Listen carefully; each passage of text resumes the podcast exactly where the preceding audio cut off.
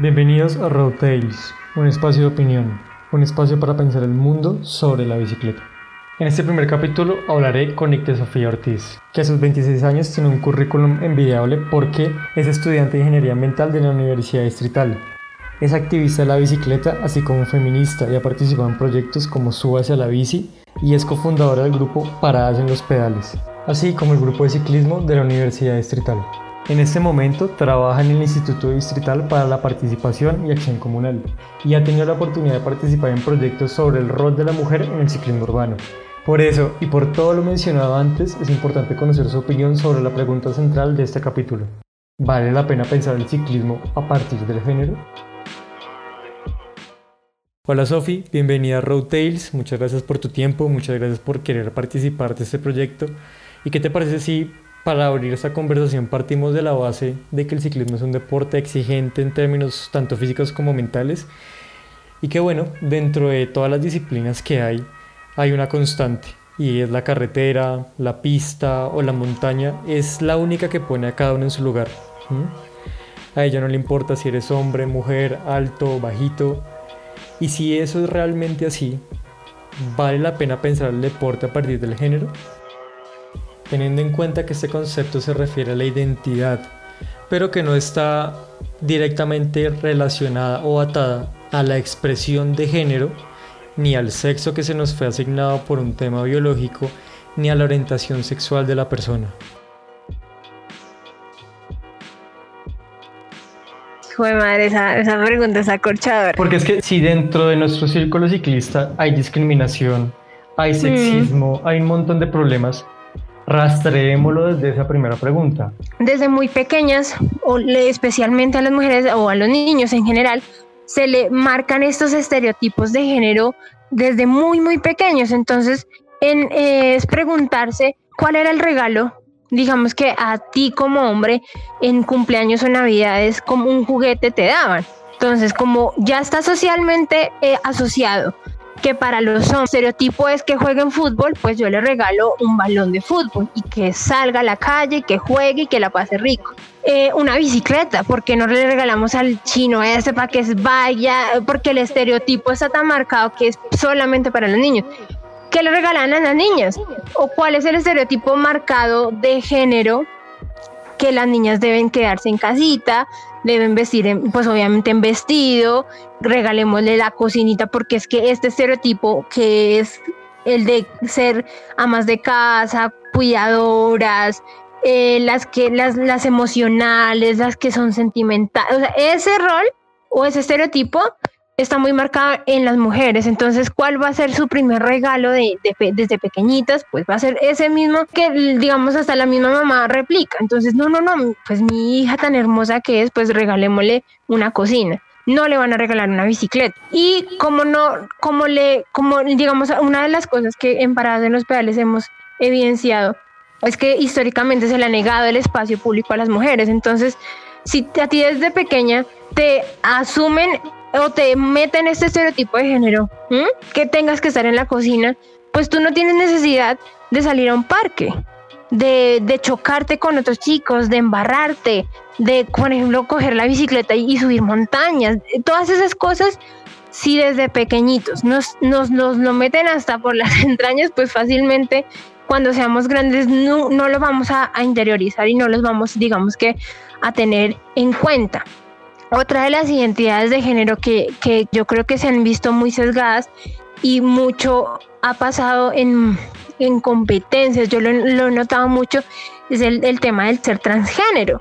Entonces ya se están generando discusiones de competidoras, o sea, mujeres, ¿cierto? Que dicen, yo no quiero competir con una mujer trans, pero si ella se identifica como una mujer trans si está haciendo, su transición, por ejemplo, desde muy pequeña, eh, o no desde muy pequeña, pero la está haciendo su transición con hormonas, con operaciones, y ella se identifica como, como, una mujer, ¿por qué no puede competir en competencias de mujeres? Que eso es lo, esa, esa discusión yo siento que se está dando en muchos aspectos y si no estoy mal, creo que en algún momento leí, no leí, sino vi un titular de que había una mujer trans compitiendo en, un, en un velódromo, en pista. Entonces muchos decían como, uff, no, pero es que, em, pues claramente, pues como antes era hombre, pues cómo no va, va a ganar ahora que es trans. O sea, yo decía, como esto es en serio, o sea, por el hecho de que, digamos que mi contextura física o, o, no sé, aspectos físicos en su momento eran hombres, eran de, digamos que de, hombre o de masculino, por decirlo así. Ahora que me considero que soy mujer trans, entonces, ¿qué? Me van a tener que abrir una categoría para correr en pista, para hacer en ruta, para eso, eso me parece, no, o sea, y es una lucha, digamos, que he visto mucho como de, de, no sé si lo sea, sea como ese es el nombre, pero sí como de muchas mujeres radicales donde no consideran que la lucha feminista esté ligada a, eh, a, las, a la lucha de mujeres trans o, en sí a las personas trans pero ¿por qué no va a estar ligada? Es la pregunta. O sea, si, si nosotros como, digamos, feministas buscamos la igualdad en todos los aspectos, ¿no? Físicos, emocionales, económicos, en todos los aspectos, yo lo, lo que yo veo de todos los seres humanos, pues si tú eres trans hombre o mujer, o sea, no debe haber como, como una cabida ahí. Ahora, volviendo al tema de, del ciclismo, tiene que verse desde un enfoque de género porque claramente si históricamente a la mujer y ahora pensando en, mujeres trans o en hombres trans, se les ha negado como muchas cosas eh, en su día a día, pues hay que empezar a generar espacios inclusivos. Históricamente, ¿cuánto lleva la bicicleta? En, eh, o sea, acá en Colombia, eh, haciendo competencias, llevando a muchos corredores a nivel internacional que la brecha histórica con, el tema de las mujeres es grandísima, o sea, es grandísima. Creo que son como 15 años, 20 años de los que, pues, no sé, los hombres tendrán más o menos unos, que unos 60 años de, del ciclismo, pensándolo así, no, no sé, o sea, no sé. Pero entonces sí creo que es empezar a, a generar ese espacio, o sea, preguntarse uno, desde los roles de organizadores, por ejemplo, los que están organizando carreras. ¿Por qué no abrir la categoría, incentivar? ¿Por qué no así, o sea, así sean más poquitas mujeres las que compitan, igualar el tema de los premios, por ejemplo? Porque, qué para el ser mujer quiere un beneficio menor. Y por me acuerdo mucho, hace muchos años, a los hombres les daban de premio primer lugar el marco con un tenedor, el otro patrocinador daba un, no sé, cosas que uno decía, wow, tremendo. Y a las mujeres que le dan, yo me acuerdo una vez si no estoy no me acuerdo quién fue, le regalaron un palo de selfie, o sea, yo que o sea, no hay derecho, entonces digamos que pasa mucho eso que uno, o sea, queda como, si en, tema urbano si en el tema, o sea, deportivo profesional, aficionado, no se piensa con estos enfoques diferenciales y en donde realmente se, se valora el trabajo que se está haciendo por parte de las mujeres, pues realmente no, no van a cambiar estas brechas históricas. En esa carrera no es que haya sido una carrera mm, más corta o con menos checkpoint o con otro tipo de, pruebas, no sé. Fue la misma ruta, o sea, no la misma ruta, el mismo, el mismo recorrido o, los mismos checkpoints, o sea, la misma exigencia que pues obviamente hizo el chico, la tuve que hacer yo y otras chicas que ganaron ¿por qué no enaltecer y valorar ese esfuerzo? Y eso pasa, por ejemplo, mucho, yo creo que a nivel deportivo, profesional y, también amateur, por decirlo así. Obviamente sí, es de entender que lo que, como digamos que retrocediendo un poquito, como a la mujer históricamente se le ha negado el espacio público, el estar rodeada de más gente, el roce, como la pelea, el eh, andar en lote, esas, esas emociones se les han ido negando a las mujeres porque nunca o muy poco salieron a jugar fútbol, porque nunca o muy poco se tiraron de un barranco, porque nunca o muy poco estuvieron en contacto con otras personas. Entonces digamos que obviamente a la fecha que tú, tú le digas, oye, mira, inscríbete a este chequeo. Uy, no. No, es que imagínese qué tal yo andando con otras 10 chicas al lado. No, es que yo no, yo no me siento capaz, yo no me siento fuerte. Yo eh, tiene muchos peros, muchos, muchos peros, aún siendo 2020. O sea, yo sí siento que hay muchos pues miedos al, al entorno principalmente y esos miedos de no sentirse pues capaz. Yo decía, como en algún momento me, me han preguntado como que cuál había sido como, cuál había sido como ese miedo para salir, sí, y yo pues yo no, yo nunca tuve miedo, porque realmente como conviví mucho, por ejemplo, con mi hermano, y me la pasaba en la calle, y me la pasaba caminando, y si tenía que utilizar vestido, pues me ponía un leggings abajo y me subía al árbol y montaba bici. Claro, por mi parte yo nunca tuve esos, digamos que esos roles tan marcados en mi casa, o en mi contexto, pues, de niñez, por decirlo así. Entonces, claro, pues para mí se me hizo muy fácil salir en mi bicicleta, pero ¿cuántas mujeres realmente no salen en la bicicleta porque dicen, no, o sea, o sea, ¿cómo carajos voy a salir a la bicicleta? Eso, eso no lo voy a hacer. Entonces, digamos que yo siento que hay como varios factores. Sí, desde los organizadores hay que pensárselo así. Las mujeres hay que repensarse cómo, cómo estamos actuando y por parte de los hombres que les acompañan también, cómo estoy actuando para que esta mujer, digamos, pueda sentirse cómoda, para que se sienta capaz, para que no, no se sienta como que, ay, pobrecita, sí, toca, toca, toca acompañarla porque es que es una mujer. Pasa mucho eso, entonces digamos que en dentro del ciclismo yo siento que deben haber como eh, ese enfoque, pero de esas tres aristas, tanto de los organizadores, de eventos X, Y, Z, de las mujeres y de los hombres, ¿no? O sea, el papel de cada uno de los tres actores de cómo pueden estar jugando en el tema del ciclismo.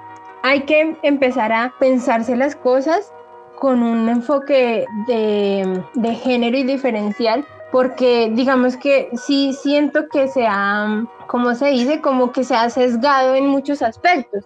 Me parece muy interesante la perspectiva que tienes de rastrear los problemas de género a partir de la crianza, porque llega un niño, se cría de cierta manera en la casa, luego mm. llega el deporte y en el deporte, sea cual sea, es donde muestra todos esos sesgos que tuvieron casi casi sin querer los padres en su educación, ¿cierto? Sí. A partir de ese punto de vista, el género sí marca una tendencia en la práctica del deporte, eso sin duda. Ahí el problema es el deporte como tal, si lo vemos como un ente ajeno, el deporte no juzga, pero nosotros ya llegamos con esos problemas al deporte, ¿cierto? Ya llegamos con un sesgo.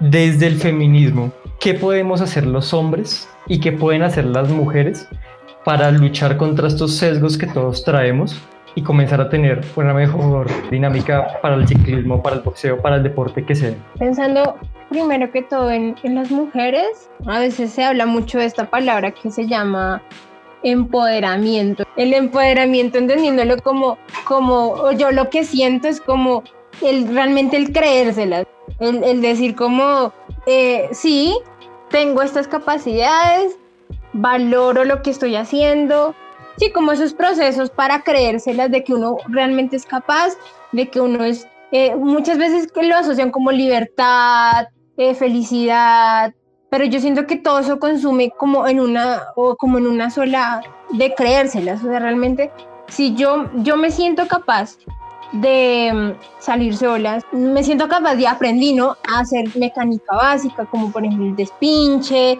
soltar una cadena, eh, o sea, esas cosas, no, digamos, limitarme a cosas como esas de, de conocimiento, sino a yo misma, por ejemplo, solucionarme las, las cosas, súper importante. Para muchas mujeres yo entiendo que es muy difícil. Por más de que para mí haya sido fácil, para otras mujeres es muy difícil salirse de todas esas cosas, desde el hecho de lo que te el maquillaje, desde la ropa, muchas cosas que conllevan una carga, lo que te digo, como muy, muy cansona para las mujeres, pero, pero sí, sí se puede, o sea, muchas en serio que yo conozco que han logrado em, planear sus rutas, hacer sus cosas con la pinta de, no sé, de oficina, con sus pintas locas, vestidos, entonces yo creo que sí se puede, pero primero que todas las mujeres debemos creérnoslas. Algo que es súper importante y que he notado es que a las mujeres les gusta mucho estar acompañadas.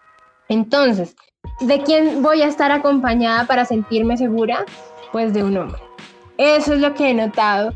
Muchas mujeres lo, lo han dicho, o sea, yo no salgo si no es con, mi novio, mis amigos, eh, cosas como esas. Entonces, esa es otra cosa que, que es súper importante puntualizar, porque no debe ser, o, lo que yo siento, o lo que pienso, no debe ser que yo asuma el concepto de seguridad con un hombre. ¿Por qué? Porque yo si voy sola, reconociendo mi espacio, ah, listo, mi casa, trabajo, trabajo, casa, es un espacio que reconozco, que percibo, ya sé cómo me muevo, me siento segura. Si voy, por ejemplo, con una mujer, mi parcera, que, ah, vino de la universidad o nos encontramos en algún punto y nos devolvemos a la para suba, por ejemplo, no me siento insegura o, uy, me va a pasar algo. Y eso es lo que pasa mucho a veces. Entonces, las mujeres no andan con mujeres porque asumen que el concepto de seguridad va solamente relacionado con los hombres. Fail completamente. O sea, para mí es como, no, ¿por qué lo hacen? Porque lo que digo, o sea, yo no me siento, o sea, pues puede que llegue un hombre que me acompañe hasta mi casa, trabajo, lo que sea, eh, eh, y, y, nos pueda pasar cosas. O sea, es que debe ser independiente, por ejemplo, yo debe ser independiente de cualquier tipo de, sexo. O sea, si es una mujer, si es un hombre, no debe pasar nada eh, o no debe asumírsele el rol específicamente al hombre, que lo que volvemos al comienzo como de la conversación, esos estereotipos tan marcados de que los hombres tienen que ser pues machos y, los fortotes y la cosa de que hay, veras si, si no me defiende, ¿no? O sea, pero pasa mucho eso. Entonces, digamos que hay como que enlazamos el rol de los hombres en el ciclismo. No porque se le hayan asumido unos roles específicos desde tu infancia, unos estereotipos desde tu infancia, o históricamente a los hombres, tú tengas en serio que cumplirlos. Baila, yo conozco muchachos amigos que no saben despinchar. Y dice, y lo, yo no sé despinchar. Y no, uno dice, seguramente uno está con el grupo de amigos, los hombres, ah, no sabes pinchar, ah, este man es mucho. Mm, no, no, pues. Y se la montan y es tema de, que lo juzgan y. Exacto, entonces ahora imagínate una persona pensando en la comunidad LGBT, que uno dice como, pues son, muchos son, muchos hombres gays, por ejemplo, o hombres trans gays, pues que realmente no les interesa ensuciarse, o sea, no les interesa aprender mecánica, monto mi bicicleta y voy, voy súper relax, tranquilísimo, no sé qué. ¿Qué tal esa, ese, ese, esa, esa persona, por ejemplo, en el ciclismo? seguramente de una vez es rechazado y este man que hace acá y este man bicho raro, con, su, con sus, digamos que muchos aspectos que se asumen femeninos, de pronto el, el chico hasta se perfilará las pestañas, o sea, cosas como se dice como, seguramente en alguna carrera, en algún club ciclístico, en algún evento dirán, y este man que está aquí, como porque está acá, o sea, tan raro este man, si ves? Entonces digamos que por el parte de los hombres es empezar a sacarse pues de, de, lo que llevan adentro, porque pues lo que te digo, como usted como hombre cuide a su hermanita, usted como hombre cuide a, a su novia, usted como hombre cuide, perdimos, ahí perdimos, ¿por qué? Porque digamos que pasa mucho eso, entonces si tú tienes tu pareja, no, no, no, yo no te voy a dejar salir solo, yo te recojo hasta tu casa, te llevo hasta tu casa, te baño, te subo, te monto la bicicleta, o sea, yo te hago porque es que porque es que es mi rol. O sea, yo desde muy chiquito aprendí estas cosas. Entonces, digo, obviamente los hombres no lo van a decir, pero siempre con sus actuares es hacer eso. Que pasa mucho eso, que la mujer entonces pues la, de alguna forma la ponen como en modo, modo inútil, que me hagan, que me pongan, que me quiten, no sé qué, ta, ta, ta. Y a la hora, por ejemplo, en serio, de, de, de empezar a, a, a ser un poquito más guerreras, decir, pues claro, ya ya se predisponen, ¿no? Pues es que yo, yo no voy a salir sola porque no sé despinchar. ¿Por qué? Pues porque mi novio nunca me dejó despinchar. Tenemos problemas ahí porque como nos han educado de cierta manera y asumimos roles, el hombre es el cuidador, es el, hombre es casi casi el que provee, el que puede. El hombre tiende a pensarse que el hombre es el que siempre puede. Entonces no, tú te pinchas, tú te pinchas, ven, yo seguramente tú como mujer también despinchas, pero yo tengo más habilidad manual y yo me demoro la mitad pero no, no permitimos que las mujeres aprendan a hacer eso. Yo pienso que uno de los errores más grandes, y lo he visto, lo viví en mi relación pasada y lo he visto en carretera muchas veces, es que por querer hacer las cosas rápido, porque nos ensucien ustedes, porque nos... Venga, yo lo hago, pero le estamos negando la posibilidad a la otra, ni siquiera a la mujer, a la otra persona de aprender esas habilidades que son como unos mínimos, digamos, de manutención de tu bicicleta. ¿Sí? Es eso que dices de, de listo, el, el sentirse acompañadas, me parece que es una, es una parte del estereotipo que promovemos los hombres todo el tiempo. Como queremos queremos las de que... A ver, partamos de la base de que a, todos nos roban, a todos nos roban en, en, cualquier parte del mundo, seas hombre, seas mujer, sea te identifiques con lo que quieras, a todos nos roban. Pero eh, la seguridad que se siente al ir al lado de un hombre, se supone que se siente esa seguridad, ¿cierto?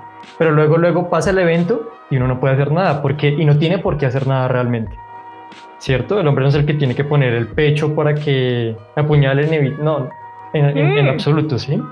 Y pasa una cosa muy chistosa y es que si vemos como esas características que tiene el ciclismo per se, el ciclismo es un deporte que visualmente nos iguala a todos. Todos vamos licrados, todos vamos sin, sin ropa interior, todos vamos sudados, pero aún así nos juzgamos entre nosotros.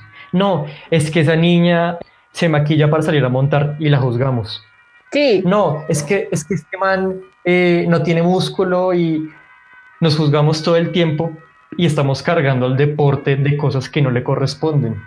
Y comenzamos a tener, a generar dinámicas que no son más, sino nocivas. Mucha gente critica a esas chicas de Instagram, digamos, esas, ciclistas que tienen, que las marcas apoyan, que eso es un tema totalmente a una discusión aparte, pero todo el mundo las juzga, ah, pero bien que están ahí dándoles likes, pero bien que están ahí detrás y escribiéndoles, promoviendo esa actitud. Pero si como hombres o como personas viéramos al ciclista como un igual, tenga cabello largo, tenga cabello corto, se identifique como quiera, vamos a ir rompiendo estereotipos y vamos a ir rompiendo todas esas cosas malas de a poquitos de a poquitos y vamos limpiando el deporte. El problema es que esto no se habla. El problema es que seguimos promoviendo estas conductas, pero no hay ningún espacio para hablarlo y para zarandear a la persona y decirle, hombre, usted no necesita acompañar a su novia. Su novia no es una damisela en peligro, su novia puede llegar al punto de encuentro fresco. Si la van a robar, seguramente también lo robarían usted al lado de ella yo sí siento muy marcado el rol de los chicos al ser unos cuidadores y protectores de las mujeres y pues que no, no viene al caso. O sea, si yo como mujer también no le enseño al hombre que yo soy capaz de irme y devolverme a mi casa, de salir a las 5 de la mañana de mi casa, el tema de las violencias hacia las mujeres y obviamente hacia todas estas eh, diversidades, pues, eh, pues porque a la final como no puedo salir a la calle, lo que digo, ya, ya, ya mi miedo es no si me quedo varada o si me despinché o si no me sé la ruta, no, ya no, mi miedo no es ese. Mi miedo ya va en el tema de cómo me van a tratar los otros actores viales, cómo me van a tratar los otros, los otros ciclistas, ese es mi miedo. Entonces, sufro violencias como ciclistas y sufro violencias como mujer ciclista, súmale. Entonces, como el piropo, el acoso, el manoseo, todas estas violencias psicológicas como, ay, es que usted siempre la deja lote, ay, es que usted tan, ay, no, no, no, pues es que si anda más duro es porque se, se despeina, pues, o sea, tantas violencias que estamos arraigadas, que lo que te digo, son cosas que no vemos, cosas que en serio que no vemos y que hacen que muchas mujeres realmente digan, no, man, yo no vuelvo a subirme a esa bicicleta. Para muchas mujeres, estos, estos ataques que sufrimos por parte de otras personas, tanto mujeres como hombres, em, lo asumimos desde otra forma, desde otro concepto, como, uy, me dijo que era lenta, vea, vea lo que puedo hacer. Y vea, o sea, digamos que cosas como esas, ¿no? Que es súper importante. Eh, me agarró la nalga, mm, marica, pues para la próxima voy a tratar de cogerle las placas y, y, o sea, no me voy a bajar de la bicicleta por sus acciones, porque es que yo no tengo la culpa yo no me tengo que eh, sentir eh, que hice algo mal, realmente, eso es, ilógico, pero sí pasa mucho, que las mujeres se, sienten culpables de lo que la otra persona les dice. En el ciclismo deportivo, claramente como decíamos ahorita, ¿no? Tú, tú lo hablabas, utilizamos eh, licras, jerseys apretaditos, no tenemos ropa interior, o sea, vamos tal cual pues como, como nos gusta vestirnos en, el ciclismo de ruta, en el ciclismo montañismo, y pasa mucho eso, o sea, el acoso, la, la vaina, uy, tan rico, uy, ya llegó fulanita, que es que, uy, veas a cómo se ve. O sea, ¿cómo no van a ser las mujeres de alguna forma violentadas en sus, en sus rutas y en sus entrenamientos si cada nada salen esos comentarios? Y ahora pensando en, bueno, los hombres y, su, y, su, y sus violencias ahí canzones. Y ahora las mujeres, entonces la, llega la, uy, esta mujer, vea, hmm, se puso no sé qué, hmm, ahí está, ay, entonces qué mamera. A la final yo siento que se vuelve una, una mamera, pero si digamos que empezamos uno a identificar estas violencias y estos micromachismos y estas violencias que constantemente eh, están, digamos que, sumergidas en todos los aspectos de nuestras vidas. Y además empezamos como una mirada con enfoque de género, pues las cosas van a funcionar re bien. Entonces, digamos que es, importante entender que sí es, sí es eh, eh, resaltar esas, esas, esas acciones, eh, tanto de hombres como de mujeres en el ciclismo, que hacen que, que, se continúen habiendo como esas brechas tan grandes de participación, todo, ¿no? O sea, yo siento que es, es mucho por eso porque uno, pues lo que hablamos en su momento, tantos roles que, que, hemos asumido las mujeres, los hombres también han asumido unos roles de género que, que en serio que la sociedad, yo, yo, me pongo a pensar, o sea, uno, o sea, cuando tú has visto, por ejemplo, eh, o, un hombre, ¿no? Que, que, que, le, que tenga como muy marcados sus, sus, sus, sus roles femeninos, por decirlo así, en el ciclismo, que tú digas como, o sea, seguramente es que yo no creo que se estén subiendo a la bicicleta, o sea, o lo tienen que esconder mucho. Como, pues claro, que uno eso con casco, uniforme y la cosa, pues realmente sí es mujer, digo, si es un hombre trans, que antes era mujer y ahora es hombre, y no sé cómo, o sea, realmente esas cosas no, no se ven, pero sí seguramente este, este hombre, ¿no? O este hombre trans decide, pensémoslo así, ¿no? Utilizar eh, prendas que usualmente utilizan las mujeres en el ciclismo. ya, ya la gente empieza, uy, no, este man es rarito, este man no sé qué, este man que está haciendo acá, porque se viste así, qué le pasa, vea lo que van. Así, son, así es la sociedad. Es tan espectacular el ciclismo que, que sin quererlo, sin que las marcas lo quisieran así, realmente, realmente estamos en casi casi en una igualdad si sacamos lo social y lo personal de cada persona. Las bicicletas son las mismas, ¿cierto? Tienen sus diferencias mecánicas entre hombres y mujeres, pero utilizamos badana todos. El problema somos nosotros como personas. El problema somos que estamos desenfocando a las críticas. Tú lo decías. Si voy a criticar a una mujer por salir a carretera maquillada, la crítica no debe ser si lo hace o no, eso solamente le incumbe a ella. Es, venga, ¿qué tipo de maquillaje, si lo está haciendo bien o no? O de plano no criticarlo. Entre hombres, por ejemplo, se nota mucho que hay una diferenciación entre o eres un capo, ya sea en su vida, sea en plano, o eres un roto que solamente tiene para comprar una bicicleta y ya. Claro, hay, tenemos distintas violencias entre nosotros, pero hay violencia en todo lado. Sí, no, y es que, el tema es que, por ejemplo, yo, creo, yo, yo lo siento mucho así con los hombres, como es que tienes que ser bueno o tienes que ser bueno. Y si tú tienes una bicicleta full carbono con toda la cosa y no eres bueno, ¿tú qué haces subido en esa bicicleta? O sea, estás denigrando a los hombres, o sea, hello. Como si la herramienta, como si la bicicleta determinara lo que uno podría hacer sobre ella o lo que uno, lo que esperan los demás. Como si solamente tener el dinero no sea ya un esfuerzo suficiente de validación. Claramente, nosotros digamos que muchas veces lo vemos como que el ciclismo nos hace ver iguales y, no hay estratos, no hay condiciones económicas, no hay estas cosas tan marcadas así como, pero, pero por ejemplo pensar en que, en que un hombre se quiera comprar no es que yo digo, como un hombre comprándose una bicicleta rosada. No, terrible. O sea, ¿tú cómo te vas a comprar una bicicleta rosada si los hombres utilizamos negro, gris, azul? ¿Por qué no hacerlo? Y yo creo que eh, eh, va a pasar mucho en el momento en el que se empiecen a, a, visibilizar eh, personas en serio que, que no tengan estos roles tan marcados, ¿no? Pues si me gusta el rosado, si me gustan las ropas de chicas porque son más son diseños más bonitos porque son diseños más porque me ajusta mejor porque el tallaje cosas como eso sí claro pues pues en fin o sea es, es, es mi forma de, de, de, mi identidad lo que yo quiero reflejar de mi de mi ser que yo siento que eso está muy escondido en el ciclismo o sea yo digo imposible que en este ciclismo aficionado y eso no hayan eh, hombres y mujeres trans.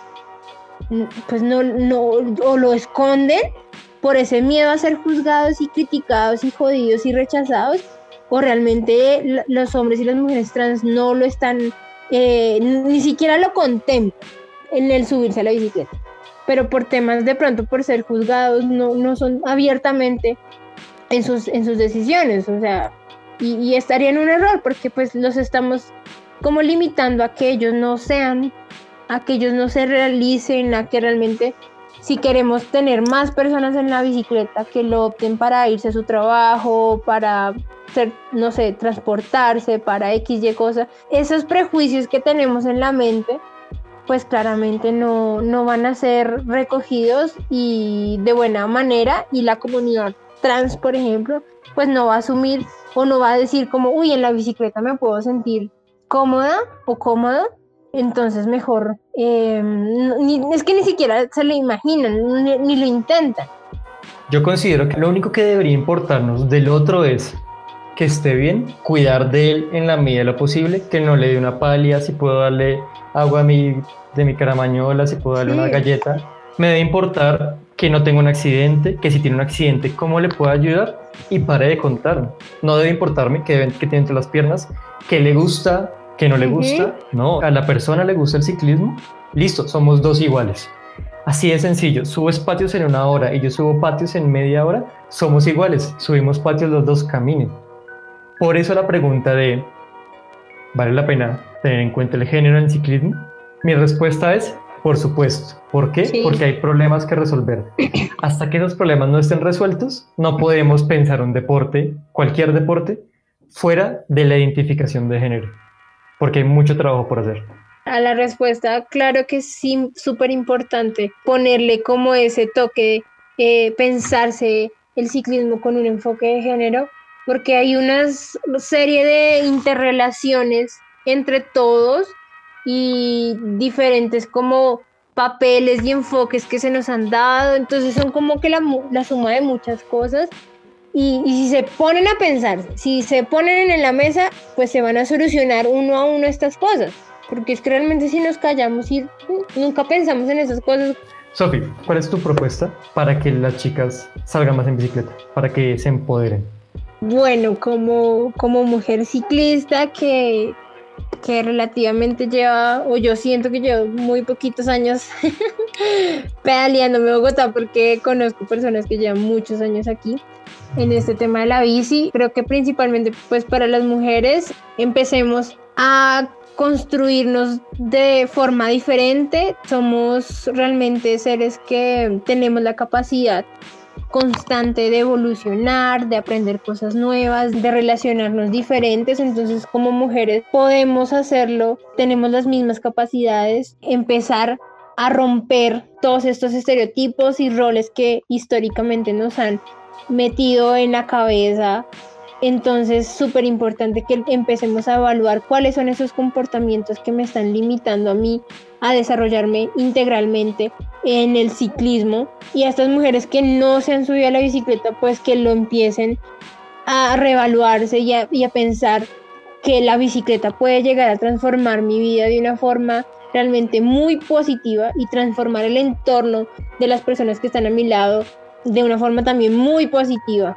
Y de esa forma empezar a reconocernos como seres transformadores, que tenemos una ciudad que es diversa, grande, tiene oferta, tiene de todo por conocer y que en, esos espacios cerrados realmente no vamos a ser tan felices como lo podremos llegar a hacer en, la bicicleta empezar a reconocer nuestro territorio, a reconocer nuestro cuerpo, que tenemos o sea, sin número de capacidades y por parte de los hombres también empezar a romper esos estereotipos tan marcados que les han impuesto. Creo que si no, si no es de la mano entre todos los tanto hombres como mujeres, pues realmente el ciclismo no va a crecer, dejar esos egos, dejar e-, esos prejuicios que muchas veces eh, allá los tenemos tan normalizados y más bien apoyarnos, darnos la mano, fortalecernos, darnos consejos, consejos constructivos que no vayan a destruir a de pronto por nuestros accionares que pueden que sean para muchas personas pensándolo como normales, pero para otras pueden que sean muy nocivos y muy tóxicos y muy dañinos. Entonces también es constantemente que está repensándose, construyéndose, evaluando nuestras acciones eh, y dejar los miedos.